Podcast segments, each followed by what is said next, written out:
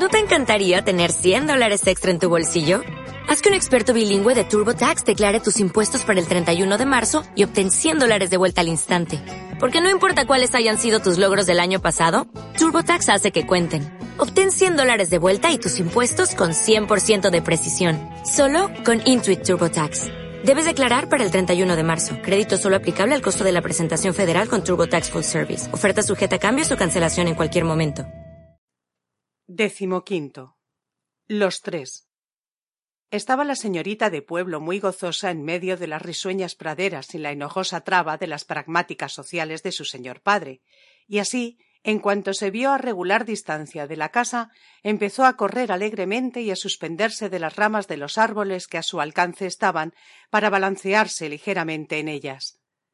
Tocaba con las yemas de sus dedos las moras silvestres, y cuando las hallaba maduras cogía tres, una para cada boca.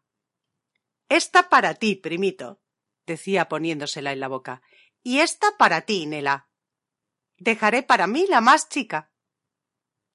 Al ver cruzar los pájaros a su lado, no podía resistir movimientos semejantes a una graciosa pretensión de volar, y decía ¿A dónde irán ahora esos bribones? De todos los robles cogía una rama y abriendo la bellota para ver lo que había dentro, la mordía, y al sentir su amargor arrojábala lejos. Un botánico atacado del delirio de las clasificaciones no hubiera coleccionado con tanto afán como ella todas las flores bonitas que le salían al paso, dándole la bienvenida desde el suelo con sus carillas de fiesta. Con lo recolectado en media hora adornó todos los ojales de la americana de su primo, los cabellos de la Nela y, por último, sus propios cabellos. A la primita, dijo Pablo, le gustará ver las minas, Nela. ¿No te parece que bajemos? Sí, bajemos. Por aquí, señorita. Pero no me hagan pasar por túneles, que me dan mucho miedo. Eso sí que no lo consiento, dijo Florentina siguiéndoles. Primo, ¿tú y la Nela paseáis mucho por aquí? Esto es precioso. Aquí viviría yo toda mi vida. Bendito sea el hombre que te va a dar la facultad de gozar todas estas preciosidades. Dios lo quiera. Mucho más hermosas me parecerán a mí que jamás las he visto, que a vosotras que estáis saciadas de verlas. No creas tú, Florentina, que yo no comprendo las bellezas. Las siento en mí de tal modo que casi, casi suplo con mi pensamiento la falta de la vista. Eso sí que es admirable. Por más que digas, replicó Florentina, siempre te resultarán algunos buenos chascos cuando abras los ojos. Podrá ser, dijo el ciego, que aquel día estaba muy lacónico. La Nela no estaba lacónica, sino muda.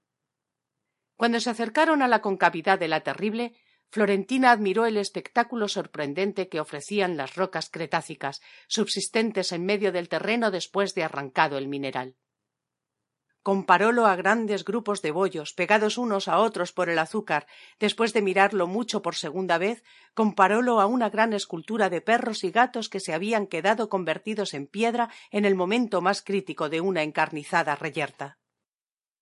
Sentémonos en esta ladera dijo y veremos pasar los trenes con mineral. Y además veremos esto que es muy curioso. Aquella piedra grande que está en medio tiene su gran boca. No la ves nela y en la boca tiene un palillo de dientes. Es una planta que se ha nacido sola. Parece que se ríe mirándonos, porque también tiene ojos. Y más allá hay como una joroba, y otra que fuma en pipa, y dos que se están tirando de los pelos, y una que bosteza, y otra que duerme la mona, y otra que está boca abajo sosteniendo con los pies una catedral, y otra que empieza en guitarra y acaba en cabeza de perro, con una cafetera por gorro. Todo eso que dices, primita, observó el ciego, me prueba que con los ojos se ven muchos disparates, lo cual indica que ese órgano tan precioso sirve a veces para presentar las cosas desfiguradas, cambiando los objetos de su natural forma en otra postiza y fingida. Pues en lo que tienes delante de ti no hay confituras, ni gatos, ni hombres, ni palillos de dientes, ni catedrales, ni borrachos, ni cafeteras sino simplemente rocas cretácicas y masas de tierra caliza embadurnadas con óxido de hierro. De la cosa más sencilla hacen tus ojos un berenjenal. Tienes razón, primo. Por eso digo yo que nuestra imaginación es la que ve y no los ojos. Sin embargo, estos sirven para enterarnos de algunas cositas que los pobres no tienen y que nosotros podemos darle. Diciendo esto tocaba el vestido de la Nela. ¿Por qué esta bendita Nela no tiene un traje mejor? añadió la señorita de Penaguilas. Yo tengo varios y le voy a dar uno, y además otro que será nuevo. Avergonzada y confusa, Marianela no alzaba los ojos. Es cosa que no comprendo, que algunos tengan tanto y otros tan poco. Me enfado con papá cuando le oigo decir palabrotas contra los que quieren que se reparta por igual todo lo que hay en el mundo. ¿Cómo se llaman esos tipos, Pablo? Esos serán los socialistas, los comunistas, replicó el joven sonriendo. Pues esa es mi gente. Soy partidaria de que haya reparto y de que los ricos den a los pobres todo lo que tengan de sobra. ¿Por qué esta pobre huérfana ha de estar descalza y yo no? Ni aun se debe permitir que estén desamparados los malos, cuanto más los buenos. Yo sé que la Nela es muy buena. Me lo has dicho tú anoche. Me lo ha dicho también tu padre. No tiene familia, no tiene quien mire por ella. ¿Cómo se consiente que haya tanta y tanta desgracia? A mí me quema el pan la boca cuando pienso que hay muchos que no lo prueban. Pobre Mariquita, tan buena y tan abandonada. ¿Es posible que hasta ahora no la haya querido nadie, ni nadie le haya dado un beso, ni nadie le haya hablado como se habla a las criaturas? Se me parte el corazón de pensarlo. Marianela estaba atónita y petrificada de asombro, lo mismo que en el primer instante de la aparición. Antes había visto a la Virgen Santísima. Ahora la escuchaba. Mira tú, huerfanilla, añadió la Inmaculada. Y tú, Pablo, óyeme bien. Yo quiero socorrer a la Nela, no como se socorre a los pobres que se encuentran en un camino, sino como se socorrería a un hermano que nos halláramos de manos a boca. ¿No dices tú que ella ha sido tu mejor compañera, tu lazarillo, tu guía en las tinieblas? ¿No dices que has visto con sus ojos y has andado con sus pasos? Pues la Nela me pertenece. Yo me entiendo con ella. Yo me encargo de vestirla, de darle todo lo que una persona necesita para vivir decentemente, y le enseñaré mil cosas para que sea útil en una casa.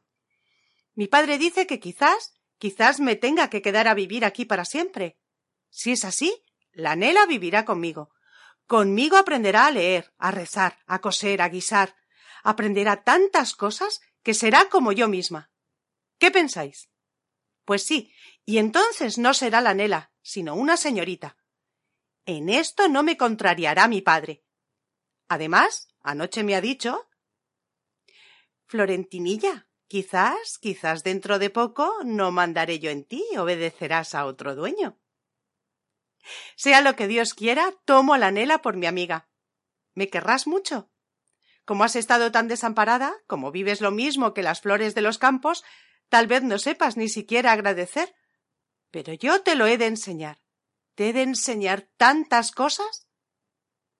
Marianela, que mientras oía tan nobles palabras había estado resistiendo con mucho trabajo los impulsos de llorar, no pudo al fin contenerlos, y después de hacer pucheros durante un minuto, rompió en lágrimas.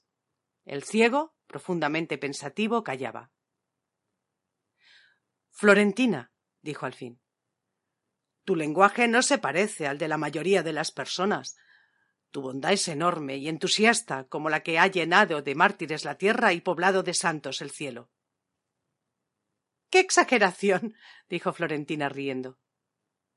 Poco después de esto la señorita se levantó para coger una flor que desde lejos había llamado su atención. ¿Se fue? preguntó Pablo. Sí, replicó la Nela enjugando sus lágrimas. ¿Sabes una cosa, Nela? Se me figura que mi prima ha de ser algo bonita. Cuando llegó anoche a las diez, sentí hacia ella grandísima antipatía. No puedes figurarte cuánto me repugnaba. Ahora se me antoja, sí, se me antoja que debe ser algo bonita. La Nela volvió a llorar. Es como los ángeles, exclamó entre un mar de lágrimas. Es como si acabara de bajar del cielo. En ella cuerpo y alma son como los de la Santísima Virgen María. Ay, no exageres, dijo Pablo con inquietud. No puede ser tan hermosa como dices. ¿Crees que yo, sin ojos, no comprendo dónde está la hermosura y dónde no? No, no, no puedes comprender. ¡Qué equivocado estás! Sí, sí, no puedes ser tan hermosa, manifestó el ciego poniéndose pálido y revelando la mayor angustia. Nela, amiga de mi corazón, ¿no sabes lo que mi padre me ha dicho anoche? Que si recobro la vista me casaré con Florentina. La Nela no respondió nada. Sus lágrimas silenciosas corrían sin cesar, resbalando por su tostado rostro y goteando sobre sus manos. Pero ni aun por su amargo llanto podía reconocerse las dimensiones de su dolor.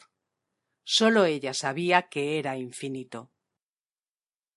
Ya sé por qué lloras tanto, dijo el ciego estrechando las manos de su compañera. Mi padre no se empeñará en imponerme lo que es contrario a mi voluntad. Para mí no hay más mujer que tú en el mundo. Cuando mis ojos vean, si ven, no habrá para ellos otra hermosura más que la tuya celestial. Todo lo demás serán sombras y cosas lejanas que no fijarán mi atención. ¿Cómo es el semblante humano, Dios mío? ¿De qué modo se retrata el alma de las caras? Si la luz no sirve para enseñarnos lo real de nuestro pensamiento, ¿para qué sirve? Lo que es y lo que se siente no son una misma cosa. La forma y la idea no son como el calor y el fuego, pueden separarse, puedes dejar tú de ser para mí el más hermoso, el más amado de todos los seres de la tierra cuando yo me haga dueño de los inmensos dominios de la forma? Florentina volvió. Hablaron algo más, pero después de lo que hemos escrito, nada de cuanto dijeron es digno de ser transmitido al lector. ¿No te encantaría tener 100 dólares extra en tu bolsillo?